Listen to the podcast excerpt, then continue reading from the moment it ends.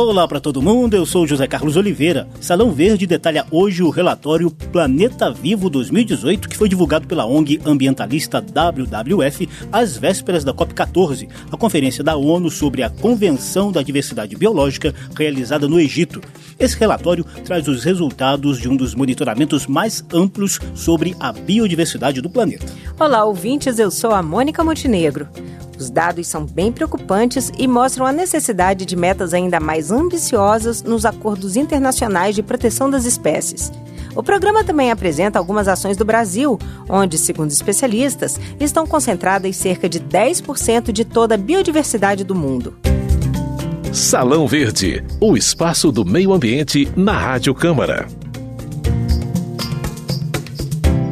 Partindo do princípio de que a biodiversidade é essencial para a saúde, o bem-estar, a alimentação e a segurança da humanidade, bem como para a estabilidade dos sistemas econômicos e políticos do mundo, a ONG ambientalista WWF mantém há algumas décadas um monitoramento de perdas e ganhos numéricos em relação a mais de 4 mil espécies de animais vertebrados. Esse monitoramento, Mônica, é essencial para a gente identificar melhor as diversas ameaças ao equilíbrio ambiental do planeta. Os resultados do mais recente monitoramento estão no relatório Planeta Vivo 2018, que traz alguns dados preocupantes e também algumas lições que poderão ajudar o mundo inteiro a enfrentar os problemas ambientais. Para a gente saber um pouco mais sobre o que é e como é feito esse relatório, o Zeca conversou com a bióloga Mariana Napolitano, coordenadora do Núcleo de Ciências do WWF Brasil.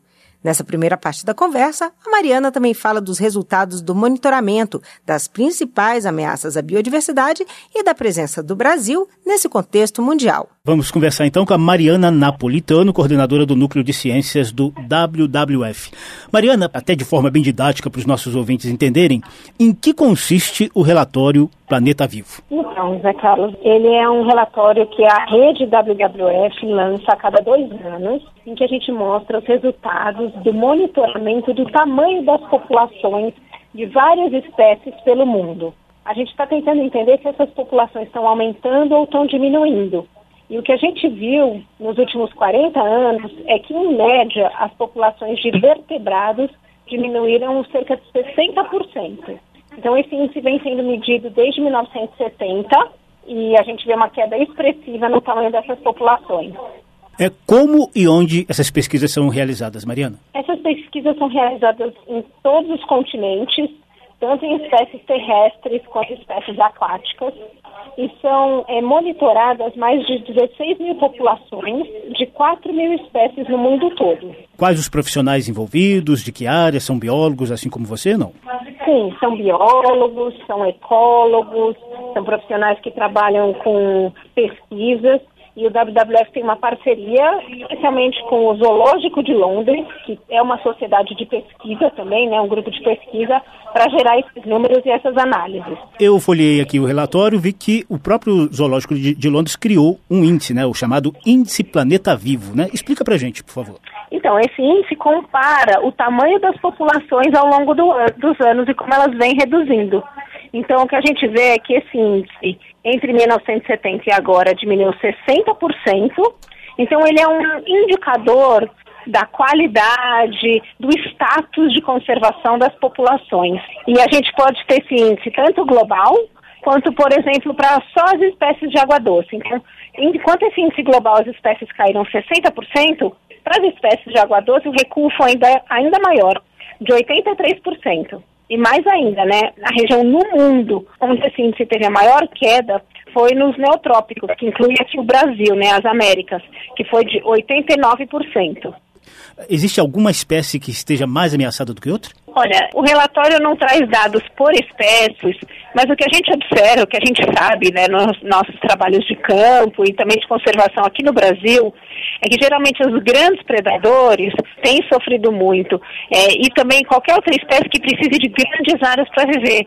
Isso porque a, a principal causa né, dessa perda, dessa redução das populações, é a mudança no uso do solo, então a agricultura, o desmatamento e a superexploração. Então a gente está falando aí ou de espécies que são fortemente caçadas ou pescadas, ou de espécies que precisam de áreas muito grandes, como é o caso da nossa onça, né? Ou na África, por exemplo, dos elefantes, dos leões, que precisam de áreas grandes, fragmentos grandes, em bom estado de conservação para sobreviver. É, um dado também que salta aos olhos é a questão dos pássaros marinhos, né? Que tem fragmentos de plástico no estômago, né? Essa é, é uma pesquisa específica que vocês fizeram? É, isso. Então também tem essa questão da poluição, né? Como um dos vetores é, de redução dessas espécies e realmente o plástico é uma das questões bem críticas observadas hoje em dia. Na Europa vai ser banido o uso de todos os plásticos que são descartáveis, que é aquele plástico que você usa uma vez só, tipo um canudinho, Sim. e não usa mais.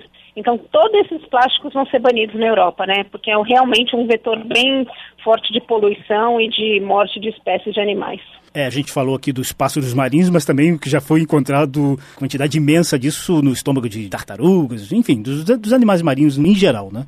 Isso, os animais confundem o plástico com águas vivas, com algumas espécies e acabam se alimentando, né?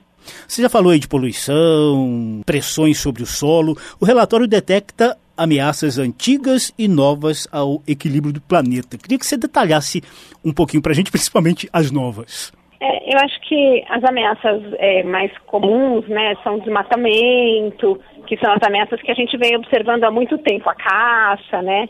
Mais recentemente, o que a gente vem acompanhando como ameaças mais novas, né, estão ligadas a consumo, então, o aumento da necessidade de consumo da sociedade humana de alimento, de água, de recursos, de minérios, é, aumentou muito nas últimas décadas.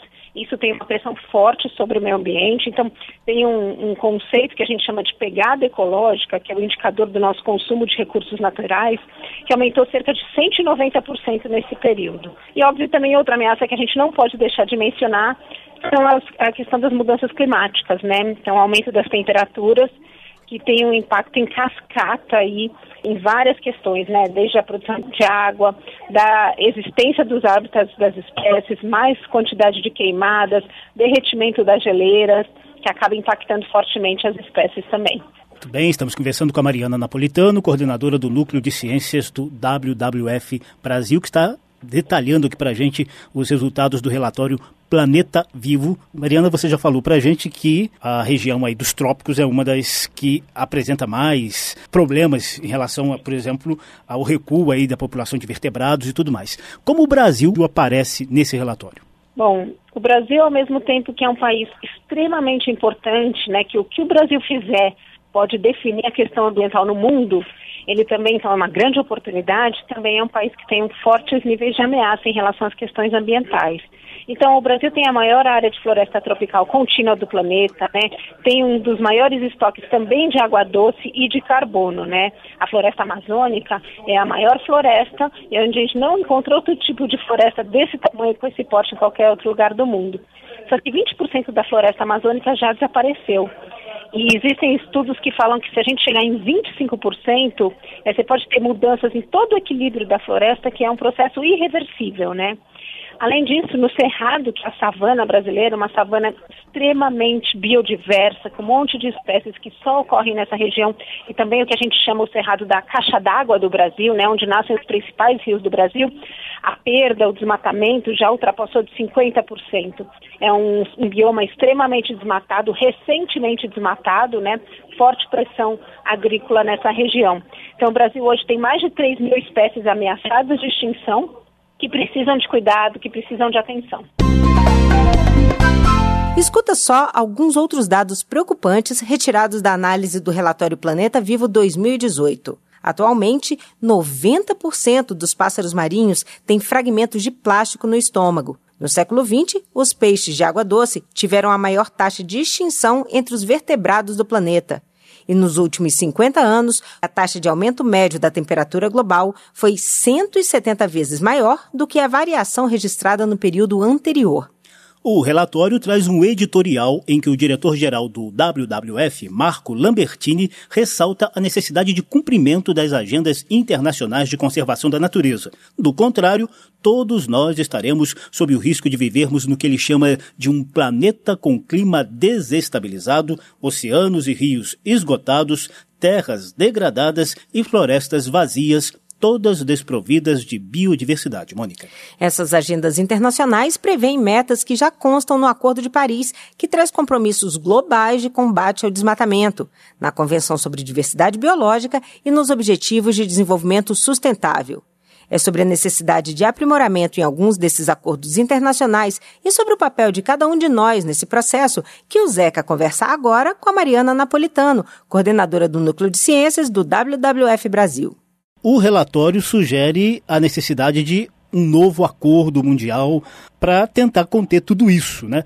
Qual a possibilidade concreta de se fazer esse novo acordo se a gente está tendo dificuldade até mesmo com o acordo de Paris que já está aí pronto sofre críticas do presidente dos Estados Unidos, sofre críticas do presidente eleito aqui no Brasil, Jair Bolsonaro. Como é que a gente enfrenta isso sem a possibilidade de um acordo uh, internacional? Em 2020 é um ano que a gente está chamando de um super ano para essa questão da conservação da biodiversidade, né? A Convenção da Biodiversidade, do qual mais de 190 países fazem parte, vai se reunir em 2020 para planejar suas metas para 2030. E a gente espera que as metas sejam ambiciosas. Ambiciosas no sentido de fato de deter essa perda e essa degradação.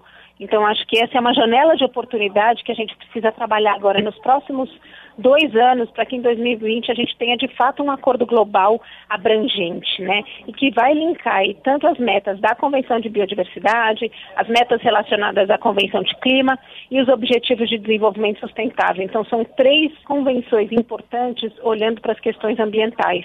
E acho que no Brasil o que a gente precisa é um acordo da sociedade, organizações da sociedade civil, junto com a academia, junto com o setor privado, porque existe um setor privado preocupado com as questões de sustentabilidade, que consegue enxergar que a questão do meio ambiente não é uma questão de só, ah, eu quero salvar ou não uma espécie, mas que isso está intrinsecamente ligado à sustentabilidade dos negócios no Brasil, né? Um país fortemente agrícola que depende das questões climáticas, não pode deixar de lado né, e não pode sair desses acordos com um, um ônus, um prejuízo fortemente financeiro para o país. Então a gente espera que essa colaboração, essa coalizão entre os diferentes setores de sociedade garantam que o Brasil tenha, sim, uma posição ambiciosa é, nessas convenções aí até 2020. E uma última questão a gente faz cobranças aos governos, mas o que que esse relatório Planeta Vivo pode despertar de lição para todas as pessoas em termos de mudança de comportamento, de tentativa de reduzir essas ameaças todas que você se referiu agora há pouco, Mariana? Para o cidadão, né, para todo mundo, eu acho que tem dois níveis de, de atuação, de pensamento. Primeiro, eu acho que é no seu dia a dia, né, então cada um tem a sua própria pegada aí no meio ambiente, né? E a gente observar e, e ser mais consciente de cada ação que a gente está tomando, qual que é o tamanho da nossa pegada, então a questão do uso de plásticos, de reciclagem, né, do que eu faço, transporte que eu uso, que lugar eu quero visitar. Então, acho que isso é, é importante e faz diferença, sim, né? E a segunda questão é, é esse olhar e essa atuação visão mais engajada da sociedade. Então, o que, que as pessoas que eu elegi estão votando, então cobrar os nossos representantes, não só no executivo, mas principalmente no legislativo, né? Então acho que a população estar atenta, é, consciente e com um olhar vigilante sobre essas questões e como os nossos representantes vão se posicionar daqui para frente em relação a isso. Muitíssimo obrigado, Mariana Napolitano, coordenadora do Núcleo de Ciências do WWF Brasil. Obrigado. Obrigada, Zé Carlos. Como disse a Mariana Napolitano, a Convenção sobre Diversidade Biológica precisa de metas mais ousadas para reverter a atual tendência de perdas e danos na biodiversidade mundial. Essa convenção surgiu na Rio 92, a Conferência da ONU sobre o Meio Ambiente, realizada no Brasil 25 anos atrás. São 196 países que integram a convenção, apesar de ela estar oficialmente confirmada em apenas 168 nações. O Congresso Nacional do Brasil ratificou a convenção em 1998 e o Protocolo de Cartagena, que a complementa e trata de biossegurança, em 2003. No entanto, outros dois protocolos complementares, os de Nagoya e Kuala Lumpur, que tratam de acesso a recursos genéticos e de barreiras ao comércio de transgênicos, permanecem sem ratificação brasileira. O Brasil tem um Plano Nacional da Diversidade Biológica desde 1994. O principal ator é o Ministério do Meio Ambiente, que conta com uma secretaria específica para a biodiversidade. Nos últimos anos, as ações nacionais incluíam a criação ou a ampliação de unidades de conservação da natureza, conservação e manejo de espécies, principalmente aquelas ameaçadas de extinção, e uso sustentável da biodiversidade como instrumento para financiar a preservação dessa mesma biodiversidade por meio de pagamento por serviços ambientais, ICMS ecológico, conversão de multas e seguro defeso, por exemplo. Mesmo com dificuldades orçamentárias, os funcionários do Ministério do Meio Ambiente tentam cumprir metas estabelecidas em programas de monitoramento da biodiversidade, inventário florestal, recuperação de vegetação nativa e controle do desmatamento e das queimadas. Por reduzir o uso de agrotóxicos na produção agrícola, o Plano Nacional de Agroecologia e Produção Orgânica também aparece no contexto de preservação da rica biodiversidade brasileira. Salão Verde teve edição de José Carlos Oliveira e trabalhos técnicos de Milton Santos. A apresentação de Mônica Montenegro e José Carlos Oliveira. Há links para você ouvir de novo essa ou outra edição do programa nas páginas da Rádio Câmara, na internet ou no Facebook. Basta procurar por Salão Verde. Obrigado pela atenção. Até a próxima. Tchau. Tchau, tchau. Salão Verde, o espaço do meio ambiente na Rádio Câmara.